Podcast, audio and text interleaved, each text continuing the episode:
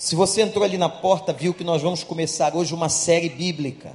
Eu estou absolutamente impactado. Apesar de tantos anos de crente como pastor, conhecedor da história, um pouco da história de Abraão, eu estou impactado com a biografia, com a vida do pai da fé. A nossa série intitulada Pai da Fé começa hoje nós vamos continuar à noite. No dia 31, a mensagem será a continuidade da série. E vai assim até 19 de janeiro, aliás, 18 de janeiro. Terceiro domingo de janeiro, manhã e noite. Serão, na verdade, é, 11 mensagens, onde nós estaremos falando sobre a vida de Abraão. Eu queria que você abrisse a sua Bíblia se você quiser fazer algumas anotações, Gênesis capítulo 12, nós vamos ler de 1 a 9.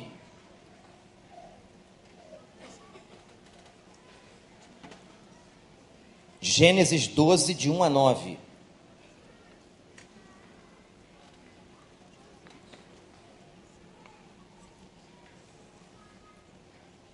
Então o Senhor disse a Abraão: Sai da tua terra, do meio dos seus parentes e da casa de seu pai, e vá para a terra que eu te mostrarei. Farei de você um grande povo e o abençoarei. Tornarei famoso o seu nome, e você será uma bênção.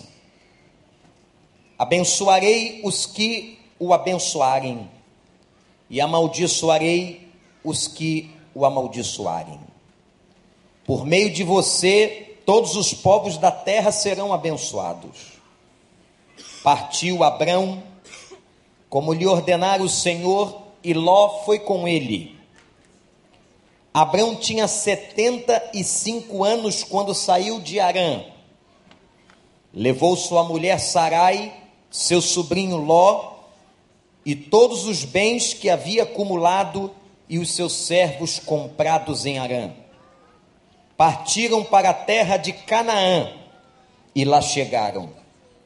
Abrão atravessou a terra até o lugar do carvalho de Moré, em Siquém. Naquela época, os cananeus habitavam essa terra. O Senhor apareceu a Abrão e disse: a sua descendência darei esta terra. Abrão construiu um altar dedicado ao Senhor que lhe havia aparecido. Dali prosseguiu em direção às colinas a leste de Betel, onde armou acampamento. E tendo Betel a oeste e Ai a leste, construiu ali um altar dedicado ao Senhor, invocou o nome do Senhor e depois Abrão partiu e prosseguiu em direção ao Neguebe. Que Deus nos abençoe. Primeira palavra, primeira mensagem sobre o pai da fé.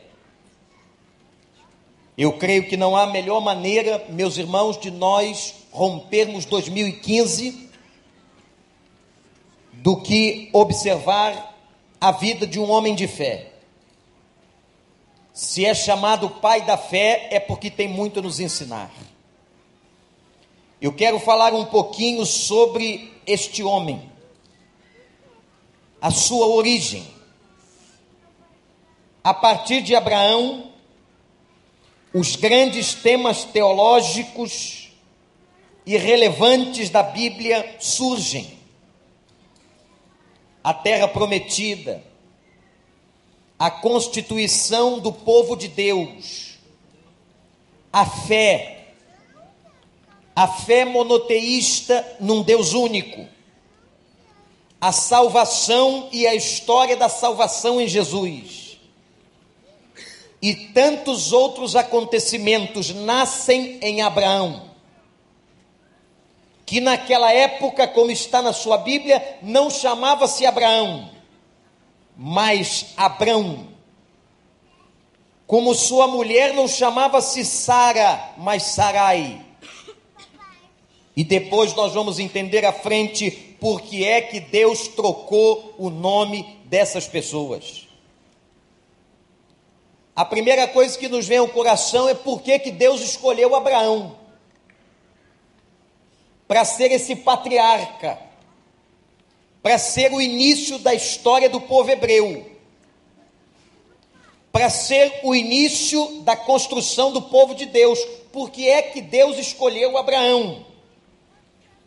A resposta a essa pergunta é a soberania de Deus. Deus escolheu Abraão porque ele decidiu escolher Abraão. Deus escolheu os judeus porque ele decidiu escolher os judeus. Há coisas na vida que nós não questionamos. Há coisas na vida e na existência que nós não temos respostas. Há coisas na vida que nós não compreendemos. Mas Deus escolheu Abraão por causa da sua grande soberania. Abraão é filho de um homem chamado Terá, ou Terã. E atenção, Abraão nasceu numa cidade chamada Ur. Ur dos caldeus. Ora, Abraão era um caldeu. E onde se localiza isso no mapa mundi? Ur dos caldeus é uma cidade que ainda existe no território do Iraque. Portanto, Abraão sai do território do Iraque e vai em direção a Canaã. Estudando a história de Ur, para poder compreender um pouco quem era esse homem, quem era esse patriarca, Ur era uma cidade de grande importância cultural. Nos dias de Abraão, Ur também era importante, porque era um grande centro comercial, mas uma cidade politeísta e idólatra, muita idolatria. Mas uma das maiores cidades da chamada Mesopotâmia. Toda aquela região onde está o Iraque hoje e todos os seus vizinhos, eram chamados de região da Mesopotâmia. Muita idolatria, muito comércio, uma cidade rica culturalmente. Agora veja, irmãos, o que Deus faz. Em 1922, um arqueólogo e a arqueologia tem sido uma benção, porque a arqueologia acaba descobrindo e tem descoberto e comprovado tantas e tantas verdades bíblicas. Quem foi recentemente a Israel conosco, com o professor Luiz Saião? Se você não foi, prepare-se que nós vamos de novo. Visitar as áreas da Turquia com tanta coisa bíblica, a Grécia, a Jordânia. O cenário da Bíblia está naquela região. Visitar um lugar desse não é uma questão turística, é uma questão de edificação da fé, de conhecimento da palavra e de entendimento ampliado da Escritura. E a arqueologia tem sido uma ferramenta científica fantástica. Eles estão descobrindo nos sítios arqueológicos coisas que a Bíblia já declarava e acabam comprovando o que a Bíblia diz. Deus não precisa, meus irmãos, de comprovar nada cientificamente. Nada. Mas sabe por que, que ele faz isso? Ele deixa o homem natural, o ateu, descobrir, para que eles percebam a graça, o poder de Deus e que digam o seguinte: verdadeiramente, tudo isso que está na palavra é real. E um arqueólogo chamado Leonard Hulley. Esse arqueólogo fez descobertas sobre a cidade de Ur, onde nasceu Abraão. E ele constatou pelos, em, pelas investigações arqueológicas que naquele lugar, na região de Ur, havia dois mil anos antes de Cristo, exatamente quando Abraão estava ali vivo, uma grande civilização. Precisamente nos tempos de Abraão. Hulley também diz que era uma cidade de classe média. Foram descobertas casas, meus irmãos, que chegavam até algumas delas a 20 cômodos. Vejam a grandeza das casas naquela cidade na Mesopotâmia. Haviam escolas, foram descobertas escolas, lugares de ensinamento da escrita. E dois mil anos antes de Cristo, conhecimento comprovado daquela civilização pela aritmética, pela escrita e pela religião. Eles estudavam todas essas coisas. E o nosso personagem, personagem da nossa série, o pai da fé, Abraão, viveu nesse tempo. Abraão se tornou, por causa de todo o contexto, um homem rico, um homem próspero, já em Ur, na Mesopotâmia.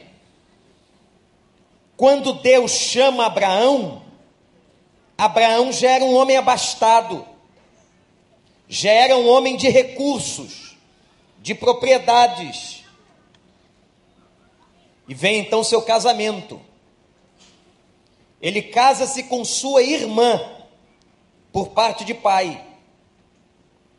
Muita gente não sabe disso.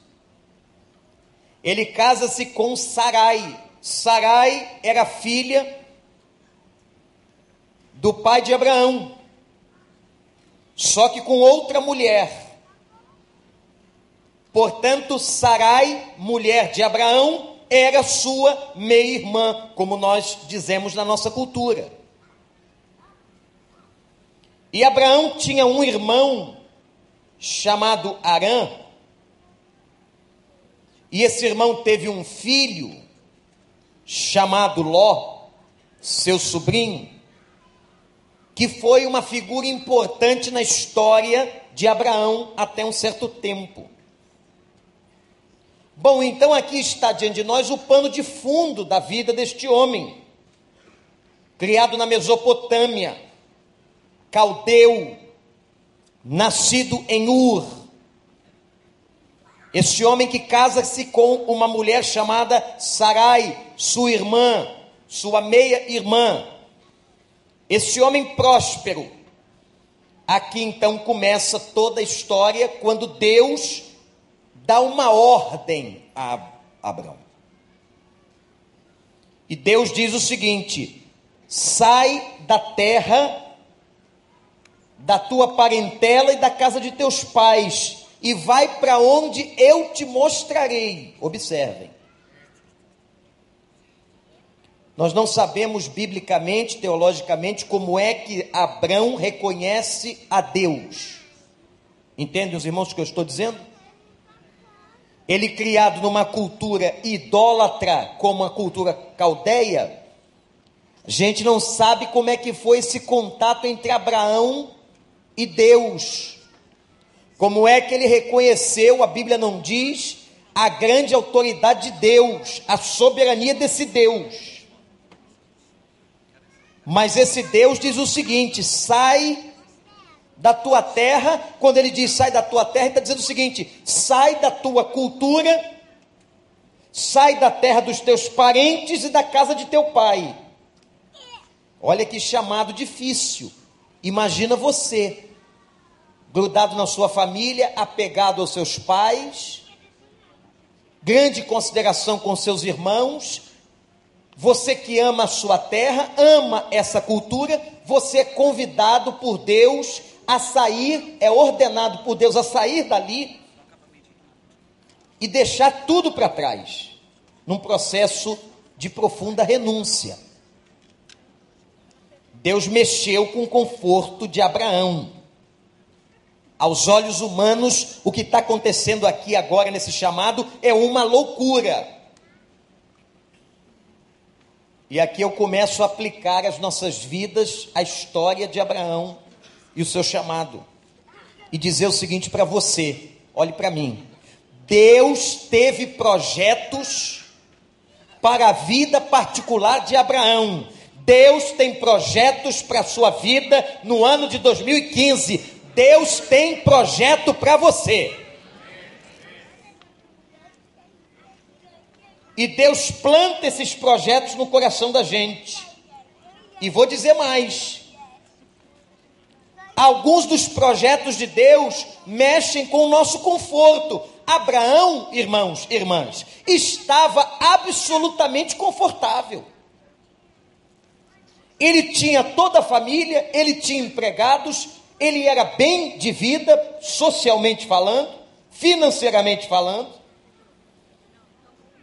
Ele vivia numa cidade próspera, numa cidade de cultura, e Deus manda ele sair dali, mexendo com o conforto dele. Deus também pode mexer com o seu conforto. Você que está aí estabilizado, tudo certinho, e de repente um projeto Deus tem para você em 2015 que vai mexer com o seu conforto vai mexer com você e Deus vai dizer assim: Eu não quero você só aquecendo, esquentando cadeira na igreja. Eu quero você no trabalho, eu quero você no serviço, no meu serviço. Deus mexe com os nossos confortos. Aos olhos humanos, às vezes parece loucura.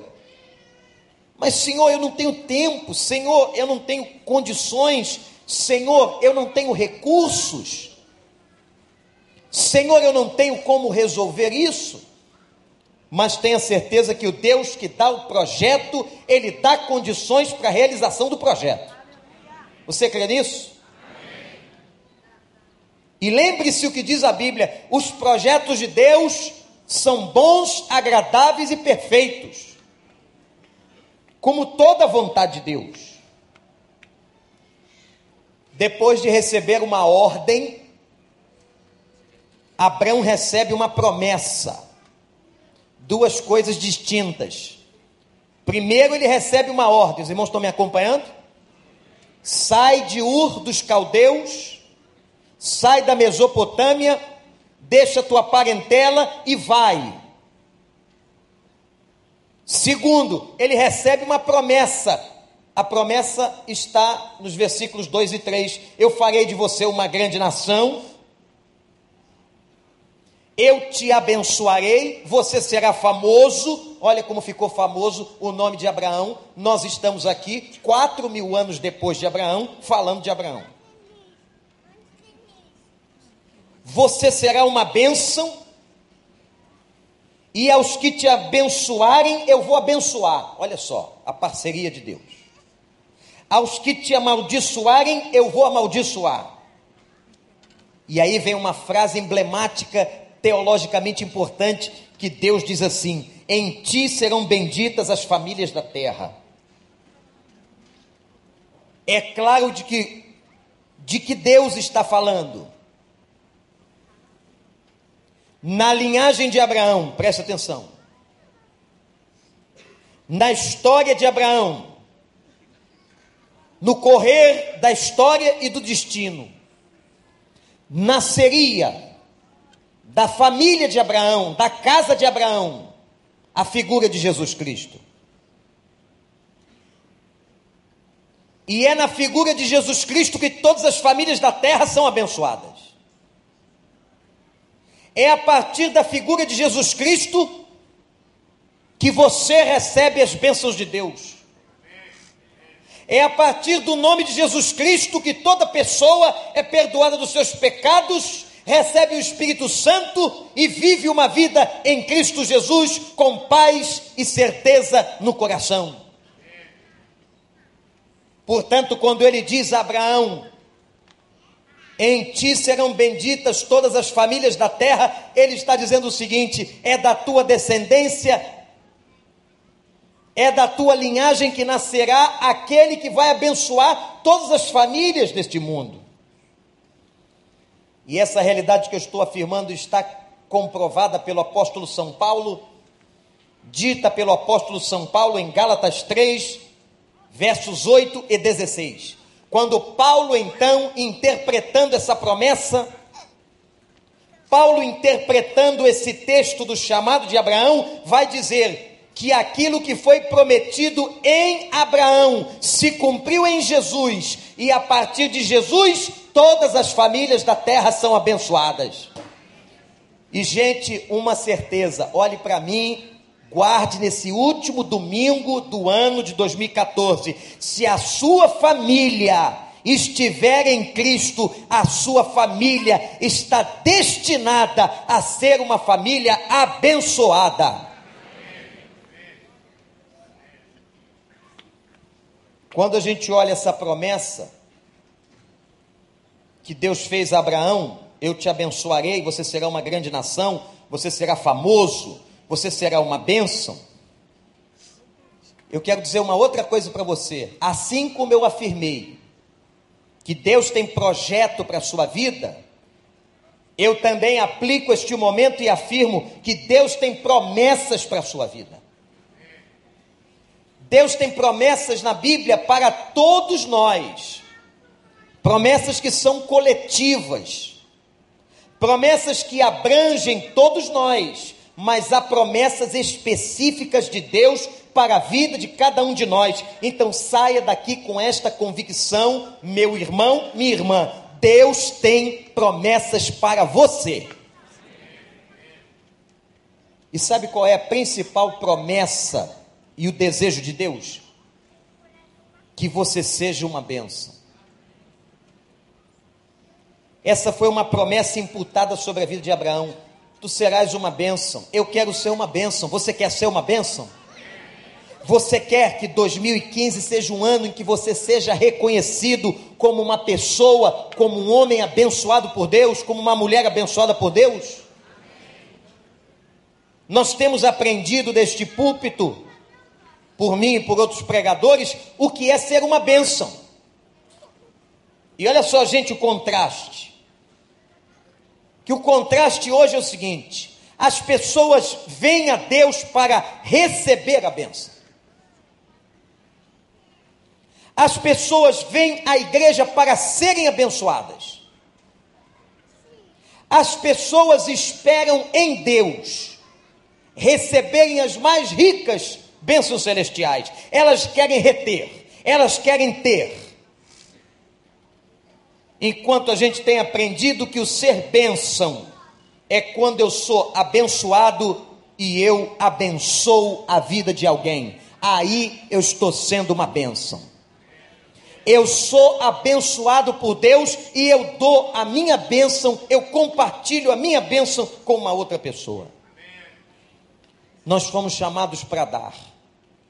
Melhor é dar do que receber. Nós fomos chamados para servir. O filho do homem diz a palavra, e disse o próprio Jesus: O filho do homem veio para. Veio para que igreja? O filho do homem veio para. Veio para. Assim como eu estou lavando os pés de vocês, Disse ele aos discípulos: Vocês têm que lavar os pés uns dos outros. Nós fomos chamados para servir. Você quer ser uma benção? Quer ser uma benção em 2015? Abençoe as pessoas.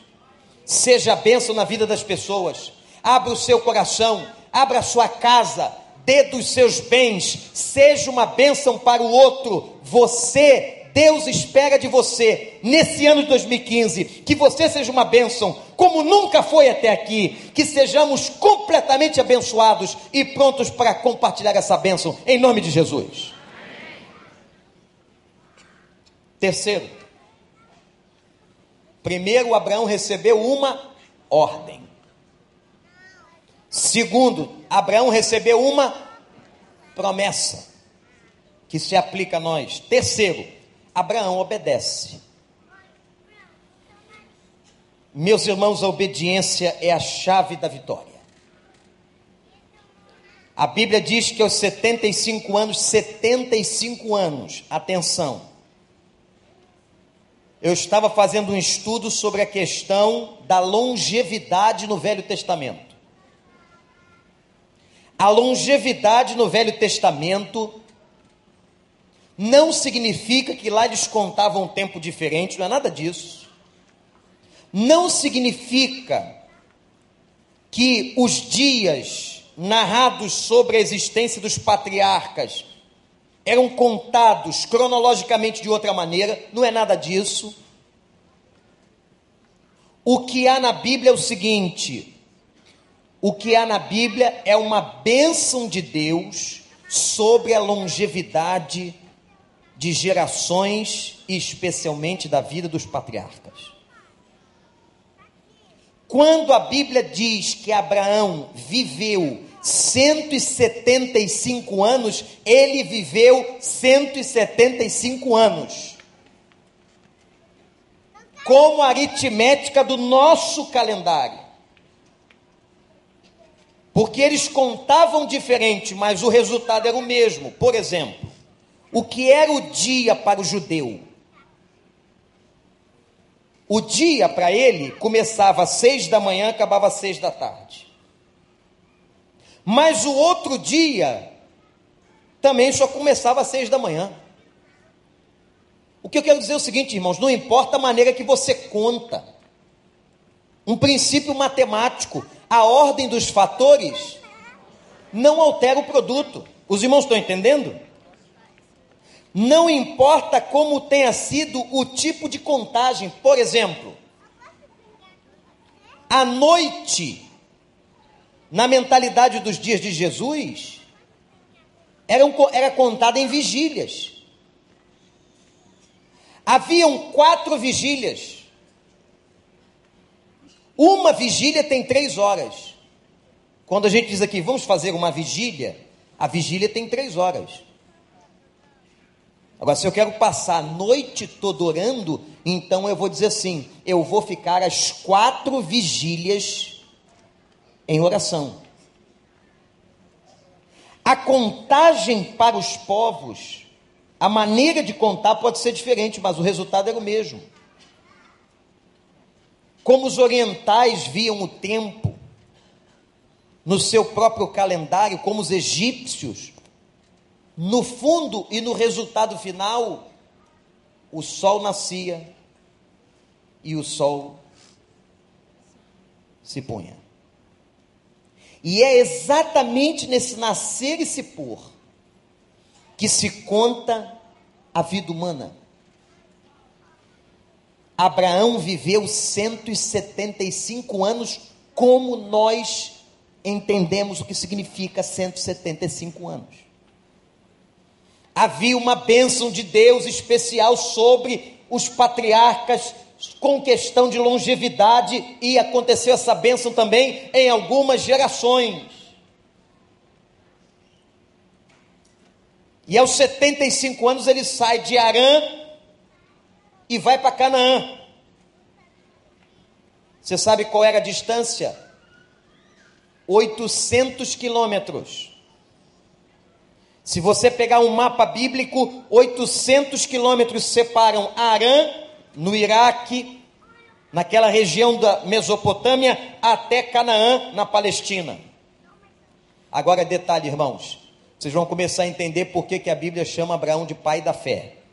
Preste atenção. Hebreus 11, 8 diz assim: Ele vai sem saber para onde estava indo percebe que quando Deus manda ele ir, não diz para onde. Perceberam, irmãos? Sai da tua parentela, sai da casa de teus pais e vai para uma terra que eu te mostrarei. O hebraico mostra que a revelação seria posterior. Isto é, por que, que Abraão começa a ser chamado de pai da fé? Porque ele vai obedecer a Deus sem saber para onde ele está indo. Que coisa impressionante. E começou então a jornada de fé, deixou tudo, obedeceu a Deus. Você vai perguntar, pastor, quanto tempo ele caminhou, porque não havia outro transporte? eles colocavam as cargas nos camelos. Por que camelos? Porque o animal resistente daquela região seca e o camelo armazena água. Então eles colocavam as cargas nos camelos e iam andando. Algumas mulheres tinham o privilégio de sentar naquele Mercedes. E olha, andar de camelo não é fácil, não. Eu já andei de camelo, você se sente muito inseguro, o bicho é alto e ele balança. E às vezes ele gosta de andar na beira de penhasco. Irmã Leda, especialista em andar em camelo na subida do Monte Sinai, o bicho ia na beira do penhasco. Como ele balança? Deu para entender? Você pensa que vai cair lá no penhasco. É colocado uma, um assento nas costas do camelo. Eles usam também dromedário. Qual é a diferença? É a corcova, ou uma ou duas. E ali segura-se naquele negócio e andar de camelo não é fácil. Era o Mercedes daquela época. Algumas princesinhas andavam de camelo. Abraão sai de Ur, de Arã e vai para Canaã, 800 quilômetros. Ele leva a mulher, leva os servos, os empregados e leva tudo que ele podia levar. Você sabe quanto se percorria a pé naquela época? no deserto, por dia, era possível se percorrer até 32 quilômetros. Até 32 quilômetros, mais ou menos, andar daqui até o aterro do Flamengo, por aí, um pouquinho menos. Só se cumpria, só se conseguia cumprir esse pedaço num dia. O sol era quente, muito quente, passa de 50 graus no deserto. Ora, isso significa que para percorrer os 800 quilômetros, Abraão e sua família levou pouco menos de um mês. Mas imagina você um mês, um mês caminhando, se ele deu algumas paradinhas maiores, um mês caminhando com aquela gente por obediência a Deus. Por obediência a Deus. E diz o texto uma coisa interessantíssima sobre a vida de Abraão. Ele vai parar no Carvalho de Moré, em Siquém. Ele foi para a região central do território de Canaã. O que era o Carvalho de Moré? Por que, que o Carvalho de Moré está na Bíblia? Estudar a Bíblia é uma coisa linda, gente. O Carvalho de Moré era uma grande árvore, provavelmente um santuário pagão, não foi só Abraão que fez aquele trajeto, muita gente fez. Muitos comerciantes fizeram. Faziam do Carvalho de Moré uma espécie de estação de parada. E ali prestavam cultos a deuses pagãos. E diz o texto, a palavra diz, que naquela época cananeus habitavam a terra. Quando Abraão chega em Canaã, ele não encontra a terra vazia, não. Quando Pedro Álvares Cabral chegou aqui, não encontrou a terra vazia, não. Quando os ingleses chegaram nos Estados Unidos, não encontraram a terra vazia, não. E nós então vemos que ele encontra aqui os cananeus, que era um povo forte. Ora, o que, que a gente pode aplicar para nós? desse momento em que Abraão obedece. Gente, olhem para mim. Eu vou dizer uma frase aqui que eu gostaria profundamente que norteasse a sua vida em 2015. Guarda o que eu vou dizer.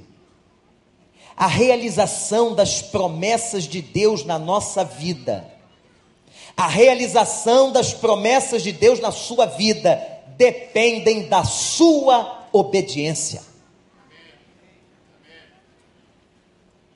Deus não pode cumprir o plano dele, a promessa não pode se realizar totalmente se você não obedece. Se você continua no pecado, se você continua nos mesmos vícios, se entra ano e sai ano, você continua no mesmo lugar, com aquele relacionamento que Deus não quer, com aquela sociedade que Deus não aprova, com aqueles pecados que Ele já condenou e que Ele já mandou você largar. Não adianta que a promessa de Deus não vai se cumprir enquanto não houver obediência. E vou dizer mais, irmãos. Deus não revela o projeto todo num dia só. Olhem o texto. Ele diz assim: agora é para você sair de casa, da parentela. O lugar que você vai eu te mostro depois. Deus faz muito isso conosco. Quando essa igreja comprou essa propriedade, Deus não disse para a gente que nós depois iríamos comprar uma outra propriedade e um prédio na Avenida das Américas. Quando Deus nos deu o Casacap, o Centro de Ação Social, o terreno que era um buraco muito fundo, só isso que havia ali, ele não disse no que transformaria aquele buraco fundo. Não diz para mim, não diz para os líderes. Porque os projetos de Deus e as coisas de Deus são reveladas de maneira gradativa. Há coisas que Deus diz hoje, há coisas que Ele só vai dizer depois, sobre os projetos que Ele tem para a tua vida. Às vezes Ele diz assim para você: entra nesse serviço aí aceita esse emprego, entra nessa empresa e você não sabe o que está reservado para você, o que Deus vai fazer.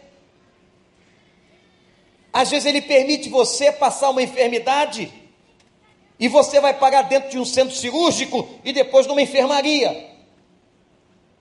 E ele não diz a você, quando você está sentindo dor, que amanhã, quando você estiver na enfermaria, ele vai usar a sua vida para salvar a vida de outras pessoas. O que Deus faz, Ele faz de maneira gradativa, a sua revelação é progressiva. Deus não revela todo o projeto num dia só. Agora, meus irmãos, eu quero dizer uma coisa para vocês que transcende a vida. Presta atenção no que eu vou dizer. Nem todos os frutos daquilo que plantamos nós veremos. Nós estamos aqui trabalhando. Você, Maura, está trabalhando na escola bíblica. Você, Joel, está trabalhando na área financeira. Você, Gabriel, está liderando uma célula. E você está servindo o Senhor. Só que vocês, nenhum de nós tem a dimensão onde é que aquilo vai dar. O quanto Deus vai perpetuar e abençoar. Quem diria? Quando o pastor José dos Reis Pereira, famoso pastor batista que já está na glória, pastor por vários anos da Igreja Batista do Rocha, quando foi que ele imaginou chegar aqui no Recreio em 1979? Só havia mato nesse lugar, umas meia dúzia de casas de veraneio. Chegou para um corretor e disse assim: onde é que tem dois terrenos, mais ou menos onde seja o centro do bairro? O homem disse: para o senhor chegar no centro do bairro, o senhor tem que andar no meio do mato. A gente pode conseguir uns cavalos. Ele montou num cavalo com um filho e entrou no meio do mato. E sabe onde ele foi parar? No meio do mato? No meio do mato no que hoje é chamada Avenida Genário de Carvalho. E parou no meio do mato e viu mais ou menos que a quadra do número 2400 era central a toda aquela pista que apareceria nos depois. Quem foi que disse que ele imaginou que daquele ato de compra pela Convenção Batista Carioca depois ali abririam-se ruas, o bairro se tornaria um bairro grande, hoje com 90 mil moradores. e que ali surgiria uma igreja e essa igreja cresceria e faria negócio com aquela propriedade e compraria uma maior ainda e seria uma igreja servindo a Deus de maneira tão abençoada como nós temos hoje aqui. Louvado seja Deus!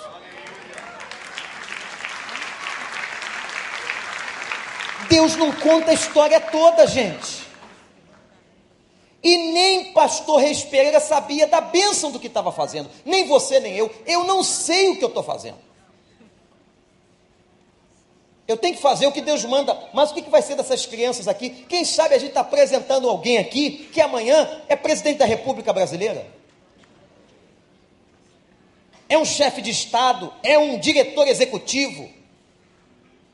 É um reitor de universidade? Quem sabe? Muita coisa que você planta, é por isso que você não pode ter uma dimensão, uma visão limitada, humana. Ah, eu não estou vendo. Irmãos, tem missionários que não vê os frutos do seu trabalho durante anos. Conheci um missionário na Ucrânia que levou 10 anos para batizar uma pessoa.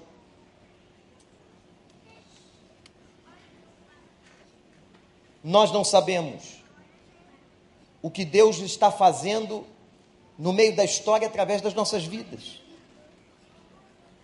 Portanto, quando você servir a Deus, você tem que dizer assim: olha, presta atenção, eu estou fazendo, como Neemias, eu estou fazendo uma grande obra. E quando alguém chamou Neemias para descer, para ouvir fofoquinha, de dois fofoqueiros que viviam naquela época chamados Sambalate e Tobias, ele disse assim: Eu não tenho tempo para perder com essa gente que só vive de fofoca, porque eu estou fazendo uma grande obra. Eu não vou descer desse lugar. Eu estou edificando esse muro. Eu tenho uma liderança para exercer. Eu vou em frente, porque Deus mandou eu em frente. Eu, o Senhor me tirou do cativeiro. O Rei me autorizou a estar aqui. O Senhor me abençoou e eu vou em frente. Eu não tenho tempo para perder com essa gente. Ele continua a obra e Deus lhe deu vitória. Você não pode perder tempo com nada. Faz o que Deus está mandando você fazer. Obedece ao Senhor. E saiba de uma coisa: você não sabe o que Deus está fazendo através de um gesto, de um serviço, de um lugar onde você hoje está plantando. Eu tenho certeza que vocês vão colher muitas bênçãos, mas outras nós nem saberemos. O apóstolo Paulo não sabia que depois de dois mil anos a gente estaria aqui no Brasil lendo as suas cartas. E por fim, isso é só está começando, é só a introdução da série. Só a introdução. Então guarda aí. Abraão primeiro fez o que? Recebeu uma ordem. Segundo, Abraão recebeu uma promessa. Terceiro, Abraão obedeceu. Obedeça em 2015 você será abençoado. Quarta. Quarta parte da introdução. Abraão adora a Deus. Versículo 7, quando ele chega no carvalho de Moré, olha que coisa linda. No lugar idólatra, é ali que ele se dobra diante do Senhor o Senhor que lhe prometeu dar uma terra, o Senhor que estava conduzindo ele por aquele terreno, ele vai agora e é a primeira vez que Abraão adora a Deus. Primeira vez. Primeira vez que o pai da fé abre o seu coração, exalta e glorifica aquele Deus. Que ele agora já está entendendo que os deuses verdadeiros, que lhe foram pregados não eram de verdade. Que os deuses que lhe foram apresentados não eram o Deus verdadeiro. O Deus verdadeiro foi aquele que o chamou de Ur dos Caldeus. Diz o versículo 8, olha que coisa linda. Que em Betel construiu Abraão um altar. Betel, a palavra Betel significa casa de Deus. Foi o mesmo lugar que Jacó teve a visão da escada, casa de Deus. Esse lugar depois é destruído. Vejam por que esse lugar é destruído. destruído por causa da idolatria do rei Jeroboão. Se há uma coisa intolerável para Deus é idolatria. E a Bíblia diz que esse rei voltou-se para outros deuses e Deus mandou destruir Betel. Betel foi destruída por causa da idolatria de um rei que devia ser um rei de Deus e não era.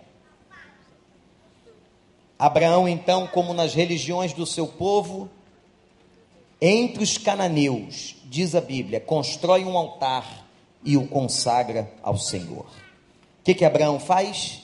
Ele finca, atenção, ele finca em Canaã uma bandeira. Quando você chega num lugar, atenção, igreja, quando você chega na sua casa, quando você chega diante daquela bênção nova, aquele carro novo, quando você chega numa terra nova e você invoca e consagra ao nome do Senhor, você está fincando uma bandeira. uma das cenas mais emocionantes. Quando o trabalho das UPPs começaram no Rio de Janeiro e a polícia militar subia lugares dominados pelo tráfico, e no alto dos morros e das comunidades, eles fincavam a bandeira do Brasil, dizendo: esse território não é de traficante, esse território é dos brasileiros. Esse território é de pessoas que podem ser pobres, mas são cidadãos.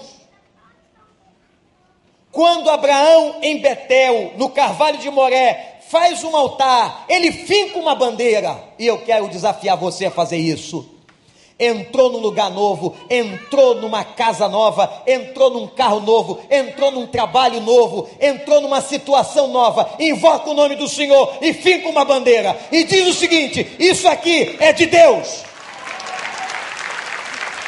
Isso aqui é de Deus. Foi isso que ele fez. É a primeira vez que Abraão invoca o nome de Deus. E adorar era se prostrar. Ninguém adorava como a gente adora aqui, não. No tempo da graça, todo mundo sentado, alguns até deitado. A gente ora até deitado, que coisa boa. Naquela época eles já se adoravam colocando o rosto na terra, se curvando em sinal de reverência, porque estavam diante do Senhor, do Rei dos Reis, do Senhor dos Exércitos, eles se curvavam na terra.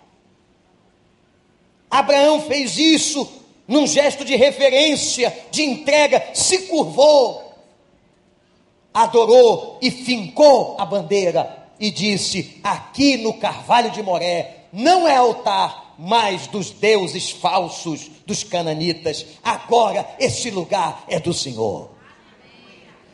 Todo lugar que pisar a planta do teu pé será teu. Você crê nessa verdade? Será que a gente crê na Bíblia mesmo, gente? Será que a gente não fica buscando explicações teológicas para acreditar nas coisas de Deus? Deus está dizendo para nós: onde você colocar a planta dos teus pés, se você finca a minha bandeira, esse lugar é teu, eu estou contigo. Eu vou te abençoar, eu não vou te decepcionar, eu estarei com você. Foi Jesus que disse: Eu estarei convosco. Quando? Quando, igreja? Quando? Todos os dias. E durante todo 2014, todos os dias, Ele esteve conosco. Todos os dias. Até nos momentos de luto, de tristeza, de dor, de lágrimas, de sofrimento, de doença, Ele esteve conosco, porque a bandeira está fincada, o Senhor é o meu protetor, e nele eu confiarei para todo sempre. Amém. O segredo da bênção é obediência e adoração. Quando nós nos prostramos diante dele, nós nos rendemos aos seus pés. Igreja, primeiro, quem guardou e anotou, Abraão recebeu uma ordem: sai da tua casa e vai. Eu vou te mostrar depois para onde. Segundo, Abraão recebeu uma promessa. Terceiro, e quarto, obedeceu e adorou. Começa aqui a nossa jornada com a história do pai da fé, que sai, diz Hebreus assim: olha que coisa linda para terminar, olha para mim. Sai de um lugar sem saber para onde estava indo. Por isso esse homem é chamado e começa a ser chamado de pai da fé. É muita fé, é muita confiança em Deus, é muita convicção que Deus está no controle e que esse Deus nos abençoe. Hoje à noite continua, sete e meia. Lugar de crente domingo é na igreja. Você tem duas opções. Ou vem no das cinco e meia, ou no das sete e meia. Sete e meia eu vou continuar a série. Que o Senhor nos abençoe.